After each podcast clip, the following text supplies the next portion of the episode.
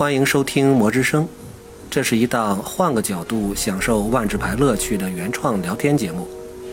我们三个人是 MTGCN 电波科的三位科员，狼大，又名 Wolfgang Little，嘿嘿，呃，韩逸轩韩老师，哎，各位听众，大家好！呃，我是巴林的段丈，你狼大又换词儿了是吗？对，我要感觉又换词儿了。对，终于自己受不了那么长的东西了是吗？这期很郑重的，呃，都有自我介绍，都有这个介绍的，你听啊，嗯，嗯哼，狼大呢曾经是牌店的店长，但是如今比起打牌，他更喜欢琢磨卡牌的设计。韩老师是认真的玩家，对牌上的文字和画面有着独特而文艺的见解。过奖过奖。我我就是个新手老玩家，玩了快二十年都没有玩明白。嗯，但是我非常痴迷于万智牌背景故事的收集和整理。另外，我们三个人也算是万智牌的翻译爱好者，是吧？嗯，嗯，对，别算是就是，啊，好，这个有底气。对，嗯一起呢为用中文呈现万智牌的比较丰富的这个世界设定，做了一些微小的工作，是吧？咱们还要继续努力。继续努力。对，但是在这个节目里，在我们的魔之声里，呃，咱们和听众一起是万智牌这个游戏里转个方向找乐子的伙伴。嗯嗯这个是我们这个第五十七期了，已经是。嗯，对，我们终于也鼓足了勇气介绍一下这个万智牌这款游戏的核心概念之一，就是颜色轮。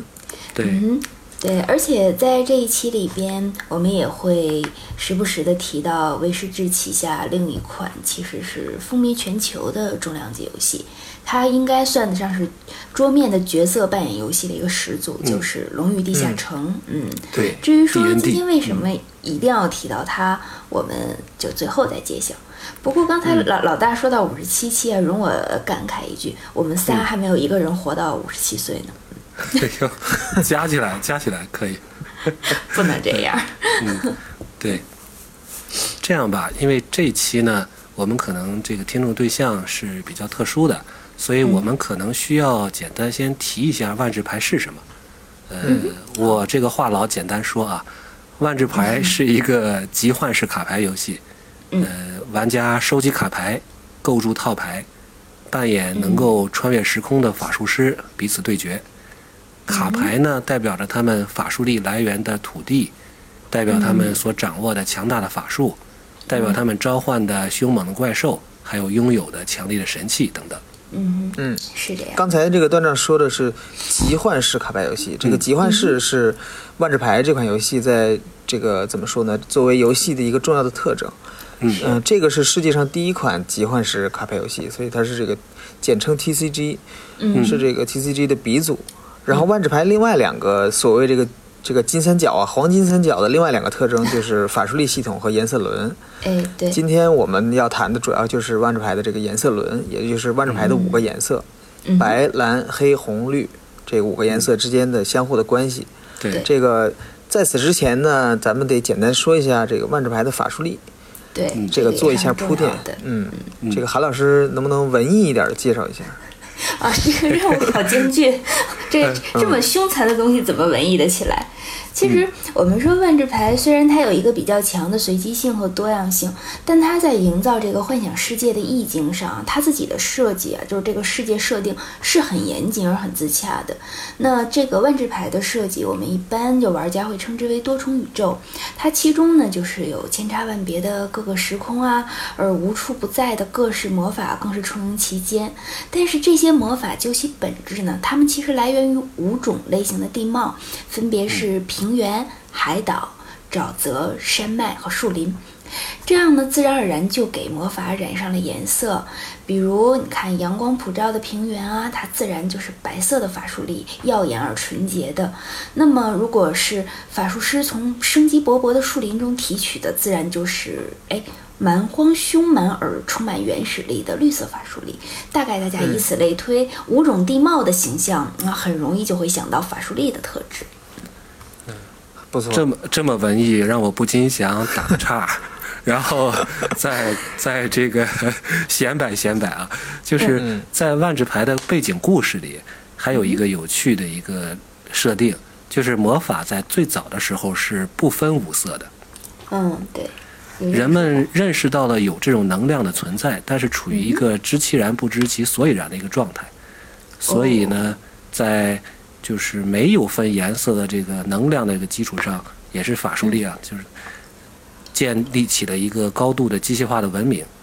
但是这个文明呢，跟又因为一位天才的野心呢，走向了内战，最终导致了文明的崩溃。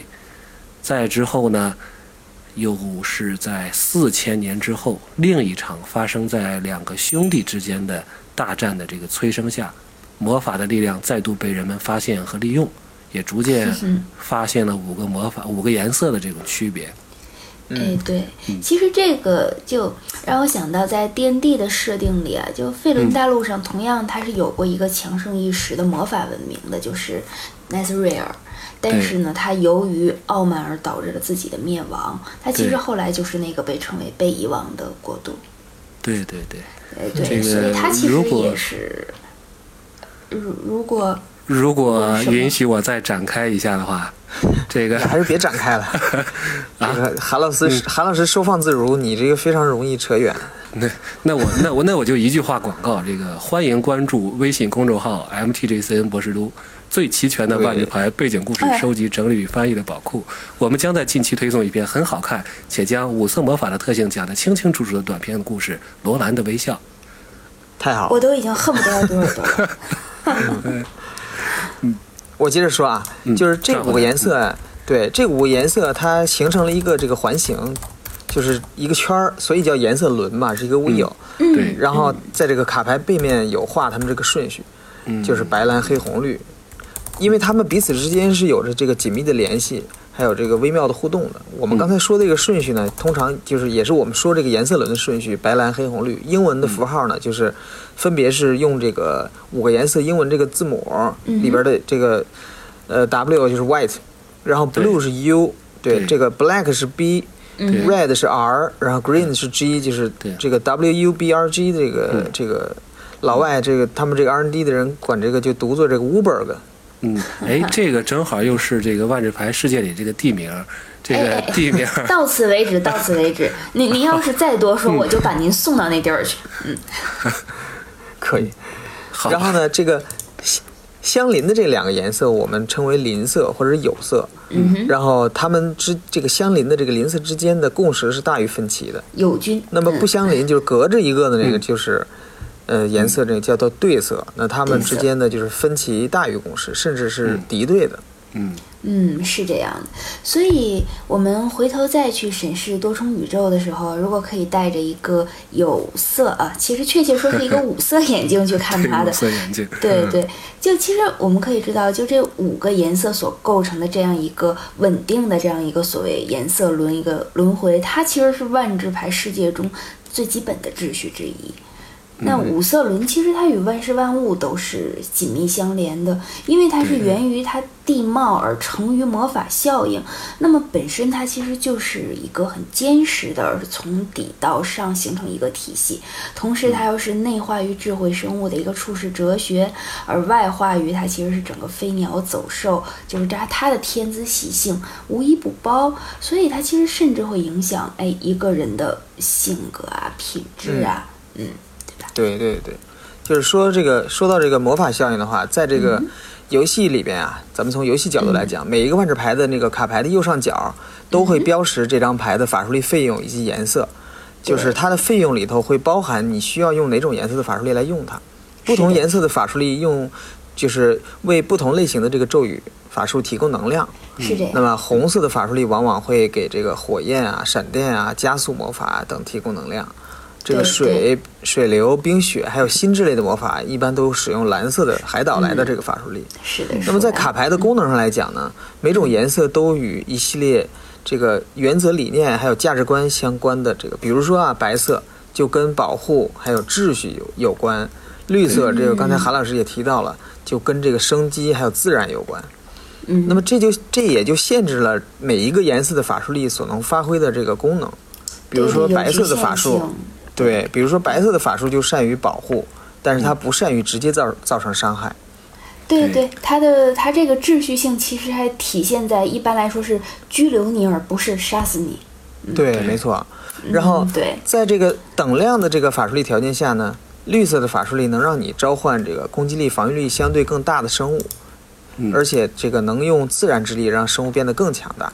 对，加几加几的膨胀术，嗯，一般是这样的。对，这个狼大刚才说到生物啊，我想单拎出来说一点儿，就是，而且咱们刚才一开头就说嘛，要和这个 D N D《龙与地下城》也是这个互动一下，对吧？啊，就是互互动还是互斗？呃，互动一下，互动一下。嗯，这个呃，万智牌世界里边这个人类，它和《龙与地下城》里人类也是类似，可能在任何奇幻设定里边都是这种多面手啊，没有特点的这种设定。所以，人类在万智牌里面是没有一个特定的颜色的，就是什么每个颜色都都有。对，真的吗？但是呢，万智牌里其他的生物就有点儿有点儿意思了，就是不管有没有智能，往往是和某个颜色相关的，比如说、颜色的代表生物总是会出现的，对吧？对，比如说妖精，当然这个妖精呢，呃，在《龙与地下城》里它是翻译成精灵，实际上是同一类生物 elf，对吧？elf，嗯，对，嗯，呃，但万智牌就一直以来都翻译成呃妖精，那咱们就这个这因习惯例吧。就。妖精吧。对，嗯。嗯。妖精呢就通常与绿色相关，因为他们是居住在森林里，是吧？对。然后运用自然嗯。魔法，重视自然的平衡、稳定，还相互依赖。呃，扯远一点讲，就是这个多头龙啊，它也和 绿色相关。虽然说它它不会用什么魔法，也没什么价值观，但是呢，它本身被看作是这种绿色的一种体现，或者绿色的价值观的体现。所以说，你要想，无论是你想召唤妖精还是多头龙，你往往就需要释放这种绿色的咒语。这个多头龙，这补充一下，就是它嗯其实代表了，它现在多头龙现在变成了绿色的这个 iconic creature，就是嗯呃代表性生物了。它其实是体现了绿色的这个生长啊的，这个特性。对砍掉一个头，再长两个头。对，没错，它特真别能长。的不是蛇发妖吗？好，嗯，但是刚才那个段章既然说到智慧生物方面，其实颜色更主要的是体现在它们内在的一个性格品质上。对，比如有有一些人，如果他是很喜欢有创造性啊，而且性格狂放不羁、精力旺盛，他其实很有可能会被红色法术力所吸引。对，对但同样我们也可以认为，其实是红色法术力激发了他自己这方面的特质，这个应该是一个内外互动的一个双向的效应。嗯，相辅相成的。哎，说到这儿了，可能万智牌的玩家大概就会觉得，哎呀，这些我都听过了嘛。那 D N D 的玩家前辈们可能觉得，哎，你们莫不是骗我吧？这 哪儿说 D N D 的事儿了？嗯，对，这个我我们的铺铺垫有点长，对。对端章还要打岔，哎呦，我怎么打哎岔？哎哎，对，其实这个交汇点我们在铺垫之中已经呼之欲出了。就是从 D N D 的角度来看的话，我们如果把这个颜色重新来看，颜色它这个也是一种组合，它其实同样在某种意义上包含了理念、阵营、能力，但是同样它又形成了一个有机的整体。对，所以咱们还压缩吗？发送呗。啊，加个密码吧。哎，我不打岔了，我错了。所以咱们 加快速度，按照白蓝黑红绿这个正常的顺序来。那老大负责万智牌的部分，那我就来谈谈和 D N D 的对应好了。嗯，啊，我呢，行，你就负责控技，你记几了？我压缩，自行压缩，打包发走，好对吧？行，那咱们从这个白色开始啊。好啊呃我我先对我先说一点，就是万智牌现在的这个首席设计师 Mark Rosewater，、就是简称 Maro 啊。嗯，这个他是也是我的这个偶像啊之一。嗯。他对这个万智牌的五色哲学的研究特别精深。嗯。他曾经在这个，呃，就是很早的时候，他写过五篇文章阐述这五颜色，然后后来二零一五年的时候又又重新写了一遍，重新回顾这五个颜色的修订学。啊对，修订版，嗯。嗯，这几篇文章一五年之后是有官方译文的，这个到时候在我们的大本营微信公众号上再推送。呃，MTG CN 博士都，敬请关注哟。好的，这个广不遗余力的广告。然后这个万智牌的这个官方微博呢，这是也也发过一组简要的这个关于颜色的介绍。在白色呢，它就说的这个这个介绍就是说它代表了秩序、保护以及团队。嗯，然后白色的力量来源于合作，坚定对抗邪恶混沌的力量。然后白色是大我重于小我，安全是由众人一起维护的。所以说这里头经常撒豆成兵的牌经常是白色的，嗯，撒豆成兵，对。然后这个，呃，他这里提炼，咱们提炼出三个关键字啊，一个是秩序，第二是保护，三是第三个就是集体。白色是特别注重集体的力量的，它对它是善于从集体协作中汲取力量，和这个嗯人人为己的这个混乱就针锋相对。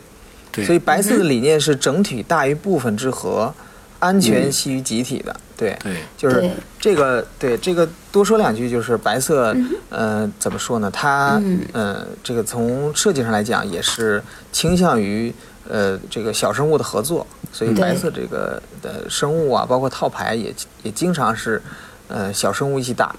token 这个白绿对对对 token 对红白对或者小生物快嗯。攻什么的，对，嗯，对对，从扬起警报到三连精怪，大家都能看到。那我就跟着笑笑。啊，对对对对，嗯所以，所以其实白色的阵营啊，它横跨 D N D 九宫格的这两个轴，其实有一个就是像老老大刚才说秩序，它是手续的这一列，对。但是，同样的说，会不会它也是善良的一列呢？我倒并不那么认为，不一定说白色就是善良的、正确的，因为刚才就是老大念叨的官方微博这些话，大家如果把它理解成一个反派说的，大家会觉得完全没有违和感的。嗯，它不是不这个其实 Maro 还专门写过文章讲，就是说白色并不是善良的代名词，黑色也不是也不也不一定就是邪恶的化身，它每一个颜色其实都有善恶。那么白色你，你单单从白色这个这个这个颜色内部来看，它的公正和保护是好的一面。但是如果你的这个所谓的这个呃公平啊、公正啊走到极端的话，其实就变成法西斯主义了，就变成这个专制和独裁了。对。对对对，某个在菲尔克西亚想一直给别人贴白瓷甲的 模判官，缝合一切一下。嗯，对，白色政教嘛。这个白色反派很很多代表啊，这个、嗯这个神和的这个金田大明也是白色的反派。嗯对对。那咱们刚才说颜色是一种组合，它其中包括它的阵营啊，包括它的能力，还有一种理念。那么白色的能力，大家能看到，主要还是治疗和保护为主。有很多万智牌的卡牌，疗伤的名字，名名字带疗伤的这一种，基本都是白色。那对，对同时还有束缚、强化，束缚就不用说了，被各种白色结界扣的特别心慌意乱的，对的，我是为你好啊。别打了啊，对，对对对，旁边待一会儿，这样。对，那理念上其实白色还是很崇尚一种和平啊、和谐啊。它其实包括我们常见的，就是跟很多时候跟人类社会相关的一些秩序都有，比如团结、法治，还有道德。当然，这个道德我也并不把它完全跟善良去对等，这个刚才老大是解释过的，对。对，那么，对啊，在种族上，白色基本上能想到的，像牧师啊，会有吧，治疗系的，然后抱团儿，对，抱团儿作战的战士，对，对还有像圣武士啊这种的。对，对，不过白色的种族其实想想看还挺不一而足的哦。这是什么？不一族哦。你这差好点冷啊！真好冷，就是感觉没有暖气你就这样。对，是有点冷啊。对对，没有什么特别专属白色的种族，如果有的话，可能天使得算一个。天使，天使，天使算是，白色的。因为天使它是按照万智牌的解释是白色法术力的化身嘛。还有就是万智牌里的鸟人，就是埃文，哎。专门有对个翻译叫埃文，他可能也是有呃有蓝色有白色，对吧？对，嗯有白色大多数是白色的，嗯，还有天一个还有。使肯定是有白色的。对天使肯定是白的，对，它不光是白，肯肯肯定有白的，是吧？大多数对可能有白。大多数对是这样。有例外，有例外。有例外，有例外，对。对，还有就是比较有意思的一点，就是最近的那个伊夏兰时空里面的吸血鬼，因为他们是为了一个 也是个白的，高尚的目的才变成吸血鬼，而且他们变成吸血鬼之后呢，而而且变成吸血鬼之后呢，还这个自我克制自己，只吸这个罪犯和异教徒的血。所以说呢，他们把它设计成了白色，这里边就挺有意思的。你说他善良吗？是，可能也不完全是善良，但是就说他就是体现了这种有点，我觉得是有点这种白色的纠结的这种体现啊。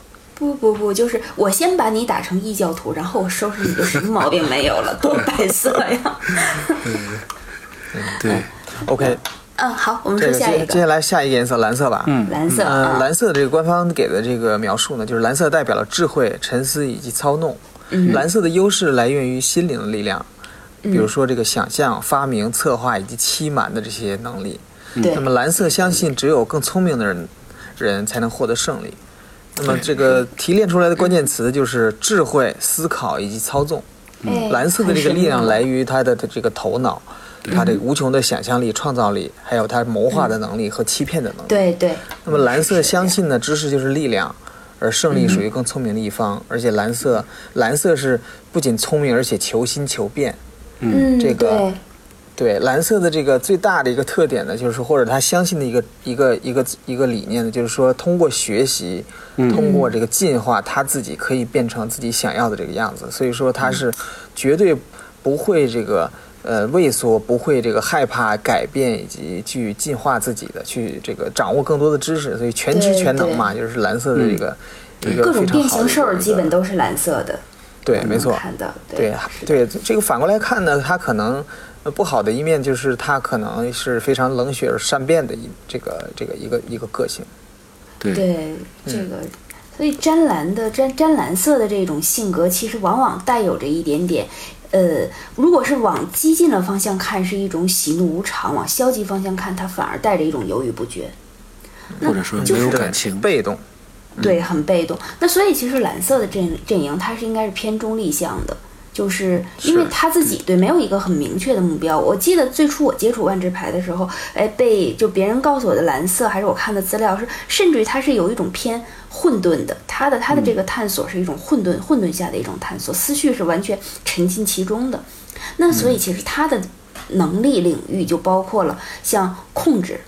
然后这种我们经常说的控制的，然后反击各种反击咒语，对对。对于心，对他对于心智的操弄能想到的，对，还有包括我们说刚才说到的各种变形兽的那种画像啊、变形啊，还有包括经常另外一类最经常的重启一日啊，什么分开水帘呐、对啊，各位都知道，对于时间的，就是我们所谓包再来一回合，对包月儿。现在是不是又有这种包 包月套牌出现了？就是是反复反复的，最近对。太烦了，不想打了。对，那么具体到幻化到一些具体的自然形态，嗯、经常用的风、水呀、冰啊、雾啊、这一些能想到的元素生物，蓝色都有。对，那那是埋霾应该也算。霾霾得混黑，哎呀，今天这个嗓子都不行了，所以您正好少说，我们俩多说一会儿。好吧？是。所以，所以蓝色的种族基本上怎么讲？都是水货。水货还行，海鲜都是。对，海鲜海鲜，对什么人人鱼呀、娜迦呀、然后塞日呐这一些为为主的，那你有点艾对对对文什么的，螃蟹、螃蟹，对对对，龟龟，啊，对，龟，对，都是嗯。都是海鲜。对对，其实有个很特色的生物是叫做万智牌特色的生物，就维多肯，呃，这个种族就是、哦。就是蓝色的，这甚至连皮肤都是蓝色的，对吧？对。而且它也体现了这种蓝皮鼠，对这种 这比较也是有点冷血啊、求知啊对啊对。这样，这个在咱们翻的那个卡拉德许的那个世界设定集里边说的挺有趣的。第三次来今天的，你们能不能？这个这这广告挺植入的？我跟你说，不不不，嗓子要不好就就留着说点干货好吗？好好好，那就是广告啊。好，那个，所以蓝色其实经典的代表形象一般都是法术师，嗯。嗯。对，或者或者有有一些有那个有浪客，对游荡者，然后牧师偶尔也会也会沾点蓝，但是多数时候他是以法术师为主的。嗯对对。OK，这个下一个颜色黑色下一，个颜色黑色，嗯，黑色的这个官方给的描述是代表了野心、残忍以及死亡。嗯黑色从万物的衰败、缓慢这个衰败，还有必然的灭绝中汲取力量。那么这个蛮棒的。他认为这个最高的地位属于那个为达目标不惜一切代价的人。这个即便是代价是加速某人的死亡，也也这个在所不惜。感觉是所以说娜娜的这里提宣宣誓词呢，口头禅。对这这个这里边提炼出的这个三个关键词就是野心、残忍还有死亡。嗯，这个黑色从这个，咱们继续从官方刚才这个描述说啊，这个黑色从万物的这个嗯缓慢、这个衰朽和必然灭亡中汲取力量。它其实对这个怎么说呢？咱们说的这个，再再再这个总结一下吧。其实黑色呢，它这个核心是。呃，野心就是它为了得到最强的力量，它是不惜一切代价的。那么别的别的颜色可能还比较惧怕死亡，或者说不太愿意用这个死亡的力量，但是黑色是不怕、不怕的，就是黑色。当然，其他这个颜色有有的手段它也会用，但是死亡它也会用。嗯对对，所以黑色其实它面对死亡的这这种应用是，反正你早晚要死，早死一下帮帮我。嗯，嗯，对对，这这种这种感觉其实很有趣。那黑色的阵营如果强化的话，大概就是一定要放在邪恶里了，因为毕竟加速就是对加速一种死亡和那种怎么讲，就是违背自然规律的让你去死，其实并不是一个，然后我们正常人来看并不是好事嘛。对，而且他行事儿多数时候他还是一个比较自我主义的，就是我先满足我的再说啊，对你们的随意。对对对对，对，顺道帮你们无所谓，但是你们别挡着我的事儿。嗯，嗯那职业的话，感觉黑色职业不太不太好想的，吸血鬼呀、这些兽人，这这这种灵勇灵勇，对，但这都不是职业。黑色职业有什么代表的吗？黑色的职业，对，感觉就是什么都行。什么的什么死了之后变成林永泰，什么职业死了变成林永泰都是黑的。是。对，像圣武士也可以，对对，堕堕落圣武士，对，堕落圣武士都可以，对。对，毕竟黑色百无禁忌嘛，它真的是什么都行。这个 Maro 的文章里也说，就是黑色是不理解其他颜色的这个自我限定，就是说，嗯，呃，咱们刚才说这个说到白色的时候，说到这个提到了道德，那么。对，就是白色的道德。那么刚才韩老师也说了，不一定道德就是善良。那么黑色呢？其实咱们不能说它是邪恶，但是他是不相信道德的，他认为没有道德这回事儿，因为道德本身就是一个限制。黑色的这个这是白色编的，骗人的，嗯，对，所以说黑色为觉得了自己的目的说编出来的，所以说白色本质上也是为了自己，也是黑的。他是它是黑色是这么这么理解的，那黑色觉得每一个颜色都按照自己的这个想法去改变世界，但是黑色认为这个世界本来就是这样，你就应该去适应这个世界，按照这个世界的规则去行事。黑色呢认为就不是说黑色不认为自己是把这个世界变坏，他认为这个世界本来就是坏的。那哦，你从心儿就是在这个 对你在这个本来就已经险恶的这个世界上想生存，你就必须要自己为自己考虑。所以说，每个人你管好自己的利益就行了。所以这个是黑色自私的一个一个一个本源吧，它一个根源所在。所以所以其实你回头说给黑色限定一个种族，其实很难有什么纯天然黑色的东西，就是它这个种族就是纯灵勇其实是，比较天然黑了，对，对对对，或者是吸血鬼。吸血鬼，对。三张你不用说了，我们知道伊夏兰的吸血鬼是伊夏兰的吸血白的。鬼是白的，这刚才还说来着。啊，这么强！这是韩老师，你太武断了。这个我要说的是卡拉德许的，就是那个卡拉德许里边的那个 另外一种特色生物。我我这个这植入的更隐秘啊，这个以太种加油！嗯以太种对也是很很很有特点的一个。以太种的确是为了自己，而且就是它生命特别短嘛。哎，我还能是展开不？别别别别展开了，不行不行。不行，那那那么欢迎各位听众自行购买万智牌艺术设计卡拉德许。好好好，我们继续。哎，这每播十分钟插一广告，这是。你你这比新闻联播累多了嗯。咱们下一点，你们讲，你们色讲。啊！好好好，红色，嗯，红色，呃，官方的描述是红色代表了热情、冲动、献祭，就是祭祀的那个献祭啊。嗯呃，红色重视行动胜过深思，感性胜过理性，嗯直觉胜过这个学习。红色的力量来源于火与闪电的这个爆发能量，还有这个大地的震波，还有野性之怒的这个荒蛮之力。哎呦，这里边提提炼。出来三个，哎，提出提炼出一个三个关键词，就是激情、冲动跟火焰。嗯哼，呃，红色呢是行动派，他这个重视行动，行动胜过思考，他重视情绪胜过理智，他重视本能嗯胜过这个学识知识，他的这个，对，是啊，他的这个力量呢，经常是变化无常的这个火焰呀、闪电、雷霆啊，还有这个山崩地裂的这个力量。对他还还有就是说这个，呃，人或者一个生物，呃，发自内心的这个桀骜不驯的这个狂暴的力量。是这样。那么红色呢，就是这个总结出来啊，红色就跟蓝色正好相反的一面，就是它是非理性的，它是感性的，它是重视当下，呃，重视这个自身的这个情绪和自由的。对对对，嗯，那个这样子，所以其实红色在阵营里边这么看的话，它应该属于混乱，这绝对是混乱。这红红色的最大的一个特征就是混乱。是这样的，对。如果嗯不相信的，就是那个新新入坑的玩家找补之前关于倩卓的所有故事，嗯，太可怕了，啊！完完美完美诠释了这个杀杀混乱感，杀杀杀杀杀，烧烧烧烧烧烧烧。而且帅不过三秒，嗯，他就在修道院感动了我一次，接下来又回到原来那个逗逼角色中去了。对，那那红色的他的能力组合，其实像放在万智牌里边，就是最经典的是放火、劈雷，嗯，天打雷劈，嗯，弄死你。对，再就是这倩卓的不是倩卓，这个雅雅巴拉德的名言是用什么来治火？当然是用火。对，不开不开心的烧过去就好了。嗯，那紧紧接着呃，经常出现的，比如说炸地跟天崩地裂嘛，炸地的这种相关的东西都是红色的，嗯，红色多一点。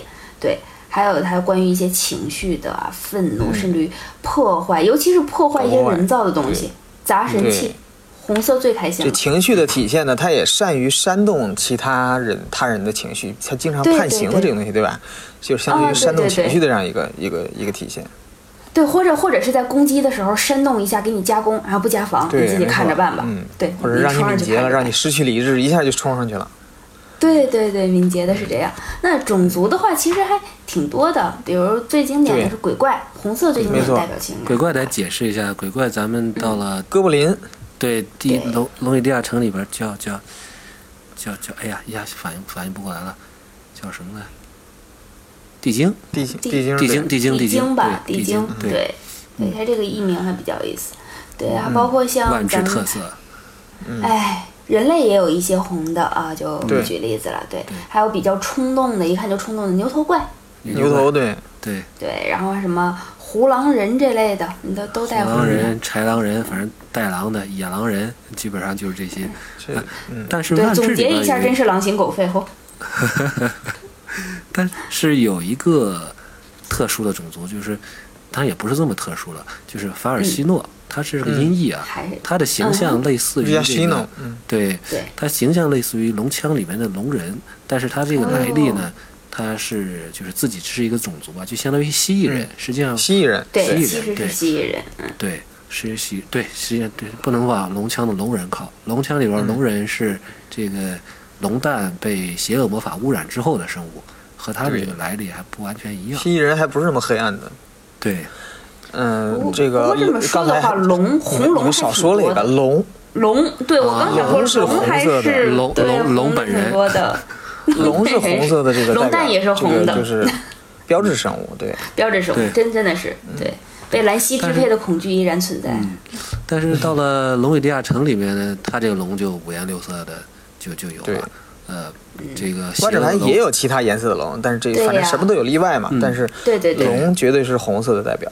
是这样的。对，但是龙城里面就是这红绿白蓝黑，这就是都是坏龙，对吧？好龙都是金银铜铁什么来着？反正就是你这一个是都是金属按颜色，分，你你这剩下金银铜铁那是按稀有对度，分的按嘛？按材质分。按材质分。啊，对，呃，我们说红色的，其实职业最最经常的是两两类吧，就是一个是放火的那种术士，火焰法师，对，火焰术士、火焰法师对，还有一个是对脑子一热就冲上去的战士，嗯，包括野蛮人，野蛮人，对，野蛮人，我们的卡马尔先生说过什么来着？对，我不是来，我不是来打的，我是来赢的。对对，这这还有。狂战士，对对，狂战士这个，请注意，战士和狂战士不是一个类别。啊，对，在万智牌里还不是一个类别，是的。对，对对，嗯，那个恶魔和小恶魔也不是一个类别。哎呀，你们这个，你们还不说我呢，不让我说话。行，好，那不打岔。我我们是到最后下一个颜色对，最后一个，最后一个颜色绿色。。这个我抢我抢老大几句话吧，这马上说完了，这没没有份儿了。好行，呃，其实我因缘巧合，我也呃翻译了一，就是有翻译过一篇一一部分关于绿色的这个表述，但我不知道看的原文和这个关译是不是不同，呃，挺类似的。嗯我是这么翻译的啊，仿照一下韩老师的艺术风格啊，啊，这个哟 这个叫自然之丰饶，昂然之绿意，蓬勃之生机。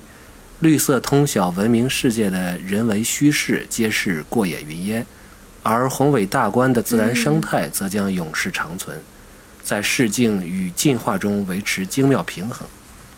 欲茁长者，需同时不断演进，接纳自身野性的一面，任由天性所主宰。嗯，这这我我译不出来，我译不出来，确实美。端丈赢了，端丈这次赢了。我我们补充一下，就是，嗯，补充一下，就是绿色，嗯，这个官方描述的其实就是说，这个代表了这个风足、成长跟活力嘛。其实就是绿色，咱们总结起来，绿色是崇尚自然的一个颜色，它不喜欢这个，呃，就是它跟蓝色这个完全相反的一面，就是蓝色。不择手段的希望自己进化，但是绿色希望自己进化是遵循自然的这个秩序，它不希望用人为的这些东西，包括神器啊的这些东西去改造自己，去嗯强行的去进化这个自己或者其他生物。它希望用自然的力量，以及这个绿色是一个重视历史的一个颜色，它希望借鉴历史，并且遵循自然的规律去达到这个自我的一个成长跟进化。嗯，是的，是的，对所以它这个就应该是一种中立，而且在绿色面前，就是我们所谓的道德和那种规则又一次失效了，因为。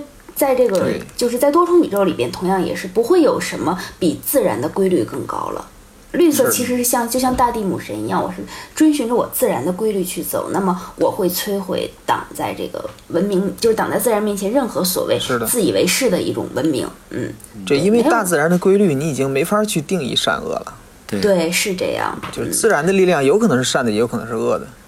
是的，是的，对，这这种感觉很很有趣，所以它其实它的能力组合一般来说的，它一般是让上生长啊、蓬蓬勃丰收啊这一些，嗯对，那么它代表的这一些怎么讲，就是这些这些生物，我们也能看到，嗯，绿色的最主要还是对妖精，我们经常说妖精妖精啊，对啊，包括像一些。嗯，一些一些动物，比如说一些一些野兽啊，一些野兽对，野兽是会有。咱刚才也说多头龙，多头龙，对亚龙，对，嗯，亚龙对，对对对，还有贝西摩斯，松鼠。莫名莫名其妙。贝西摩斯对，嗯，对，这种反正什么大的，什么都是绿的。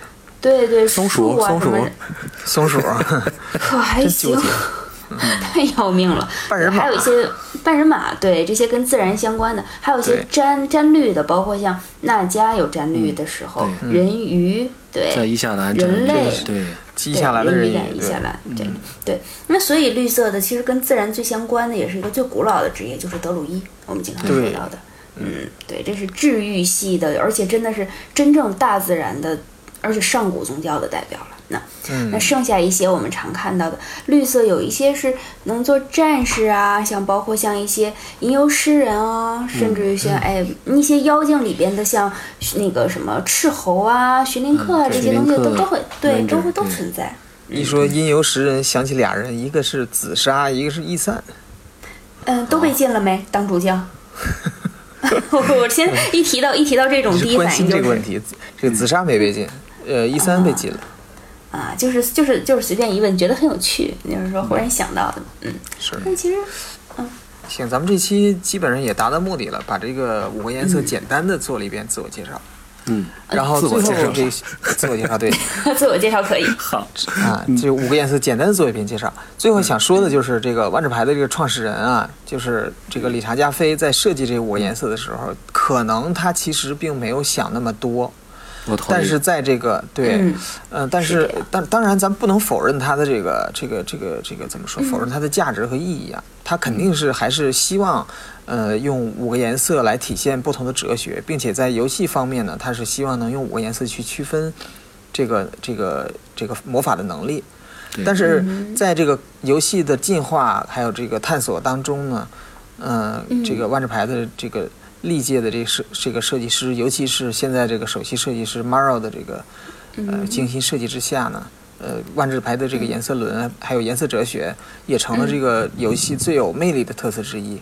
而且也成了现在这个万智牌设计的这个最重要的指导原则之一。呃嗯。毕竟这个颜色轮，嗯、在这个成为一种咱们现在这种用这个哲学，包括用这个意境来诠释之前，它是一种游戏设计的工具。现在其实对对对其实这个 R N D 现在对 R&D 现在内部是有这个就这个呃 Council of the Color Wheel 的，就是这个嗯。颜色轮的这个议会的。这个有哦。每一个设计师，他这个挑了几个设计师，每一个设计师守护自己的颜色。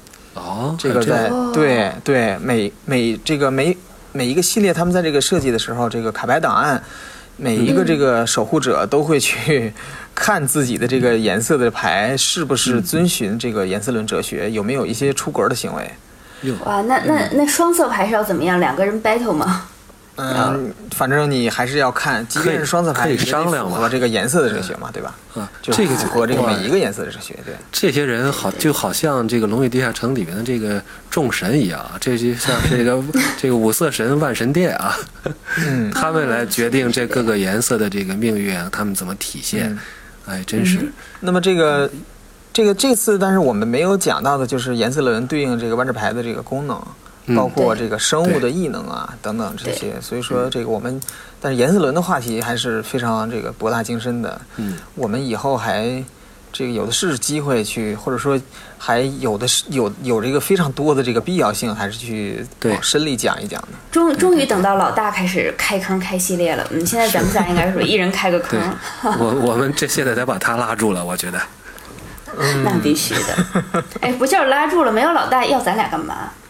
对，这是一道送命题，嗯，对。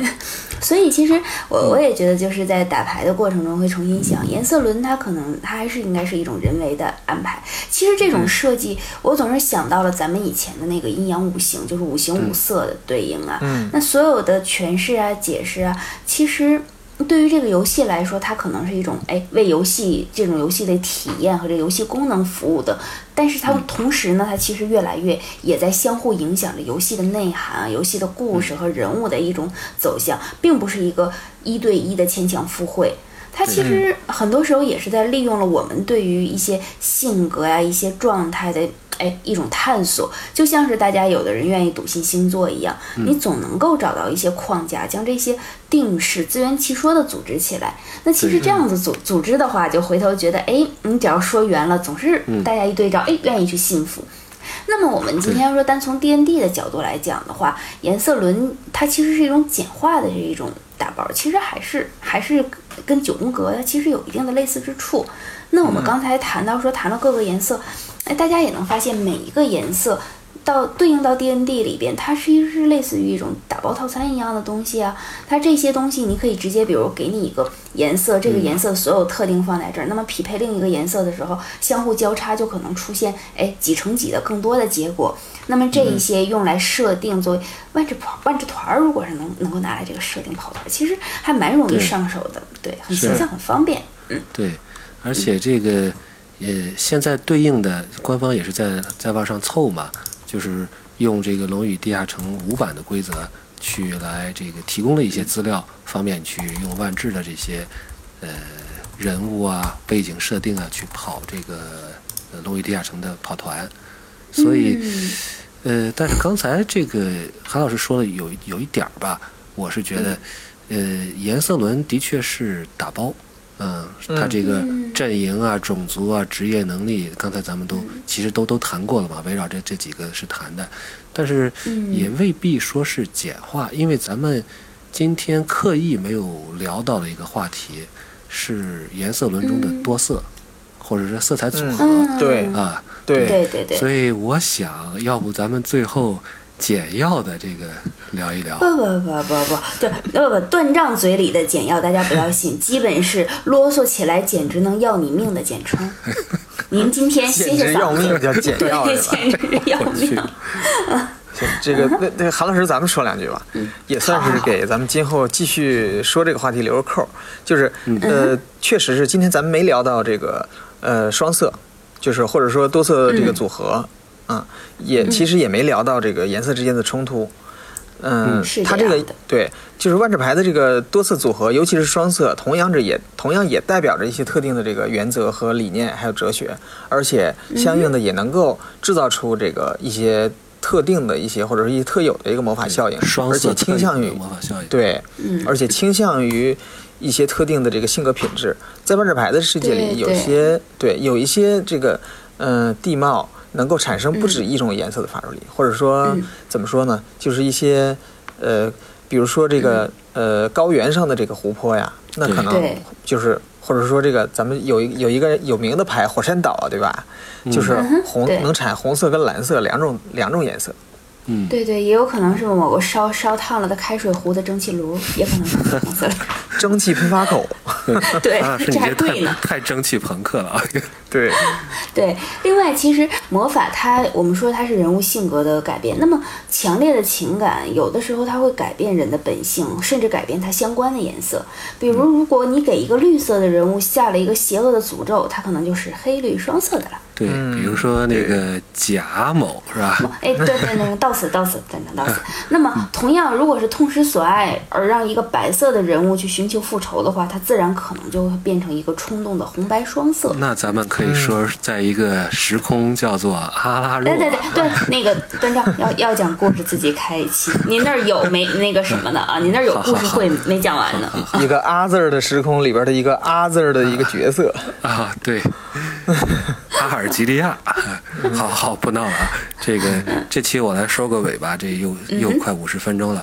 既然咱们说到了颜色轮，说到了龙与地下城，最后又说到了双色，其实嗯大家可能已经忘了，就是我们一开始还还这个给大家留了一留了个扣呢留了个扣儿。对，其实这个我们的谜底啊，或者说严格来讲，这个广告啊。就已经 呼之欲出。这次不是自己的广告，就是万智对嗯万智牌最新的这个最新嗯推出的这个卡牌系列就叫峰会拉尼卡，对吧？嗯，是这样的。拉尼卡的背景设定就是在一个叫做拉尼卡的世界，这是一个由十个工会共同管理的巨大的一个城市时空。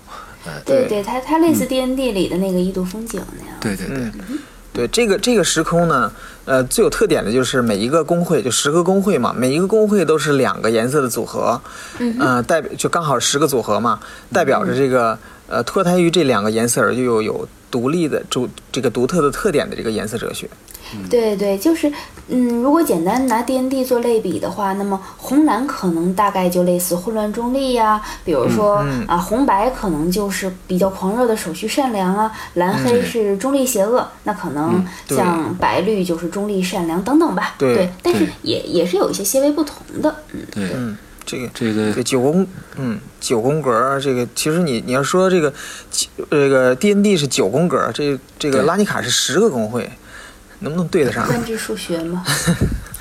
万智数学有意思。这个这个对这个对应以后，我们可以在聊到双色的时候再借借鉴 D N D，咱们再来谈，嗯就是这个和那个有什么区别。对，今天我们就把这个扣儿留到以后了。嗯，对，其实我就多说一句啊，就是感觉这个九宫格是个体的一个描述，对吧？十工会呢，嗯实际上它更多是一个群体的一个一个对对，一种集体心理这个观点好，嗯。对对，而且今年就是这个新的系列里边，工会内部还有些这个冲突，对吧？就是因为说这个都是同样的颜色，是吧？大家还是有彼此有有不同的。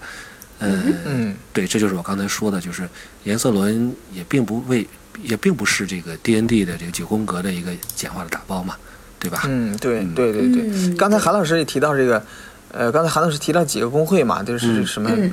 对吧？这个什么白绿啊，对。呃，什么红白啊、红蓝什么的，这对对对。是五工会是有所指的，就是说这个就是说的就是峰会拉尼卡里系列会出现的这个呃五个这个工会，一节红蓝的一节，白绿的瑟雷尼亚。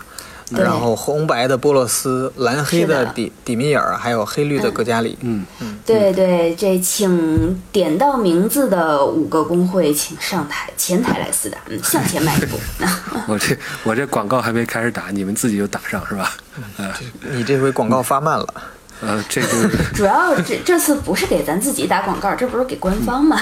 嗯，其实这个留到最后的这个扣，为什么我们把 D N D 和这个万智牌拉到一块儿说呢？而且说了一些就是原色门的连色轮的一些呃介绍啊，包括最后咱们又说了说峰会拉尼卡这些对这个十个工会对于万智牌玩家都比较了解的一个一些内容。实际上是、嗯是因为这次在拉尼卡时空呢，我们会目睹一个奇景，就是龙与地下城与万智牌的奇景官配。对，真的是官配啊！十一月中旬，它会出一个产品，是类似于《龙与地下城三宝书》里边的这个城主指南，嗯叫做拉尼卡工会长指南。因为咱们说工会嘛，嗯是吧？每个工会都有工会长，嗯，拉尼卡工会长指南，对，而且听说这个，反正至少是在国外啊，呃，嗯店家在这个官方的支持下，还可以去组织 D N D 的这个跑团活动，就是用对它这个拉尼卡的公开场指南去做一个对，D N D 团儿。还提供了一个哦模组嗯，嗯，对，但是国内的话，可能这个店家不一定会组织了，这玩家只能自己去组织组织了。对，这个万智牌和龙与地下城在一起啊，这可是 两方玩家多少年的夙愿。这个今年啊，不是吧？这个是是是，嗯，今年十一月算是终于撮合成了，我们终成眷属了。对，还是非常期待的。对，所以希望这回不是愿天下有情人皆是亲兄妹的状态吧。不管怎么样，对对，也是都都是，其实但是能能走到一起，大家都是很期待的。对嗯对对，所以说在接下来一段时间里吧，咱嗯们哼电波科会把颜色轮的话题继续下去。这回开了个头吧，鼓足了勇气，像老大说的，鼓足了也不勇气，算开头，咱之前做过两期，我跟韩老师说过两期，没没敢大张旗鼓吧。对，没，反正对，简单的说了一说。嗯对，嗯，以前的也可以后面捡起来，我们重新说，对对，行没有问题。双色咱们已经说俩了，嗯，还有是 bug。还有咱 bug 们对呢，对，咱们翻译组也会把之前对应的几个时空的，呃，官方出的这个 D N D 的转换规则进行一下翻译，也请多多关注我们的大本营这个微信公众号啊，M T G C N 博士都。啊，最新的一些消息呢，我们还有一个前哨站，我们是在魔点的云养计划，起了一个名叫哦“万智牌的意与义”。韩老师为什么装装作那么惊奇？我我不装作，我就是不知道你你你在背后到底都干了些什么。万智牌的“意”与“意”，第一个“意”呢是翻译的“意”，第二个“意”呢就是意语的“意”，就是说梦话的“梦呓的呓梦意的“意”。对，也欢迎各位去关注和支持。哎呀，这广告打的可累死我了！知道为什么咱们说了五十分钟吗？就没拦住你。广告。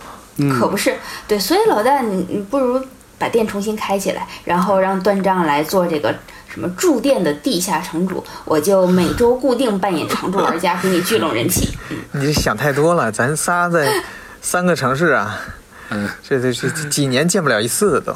嗯，哎，还好还好，没被断章洗脑，这期可以放心的结束了。是 是，好好好，那行，咱们这期时间也够长的了，对那，就先到这儿。谢谢大家好的，，嗯，好，那咱们下期再见，谢谢大家拜。拜。拜拜。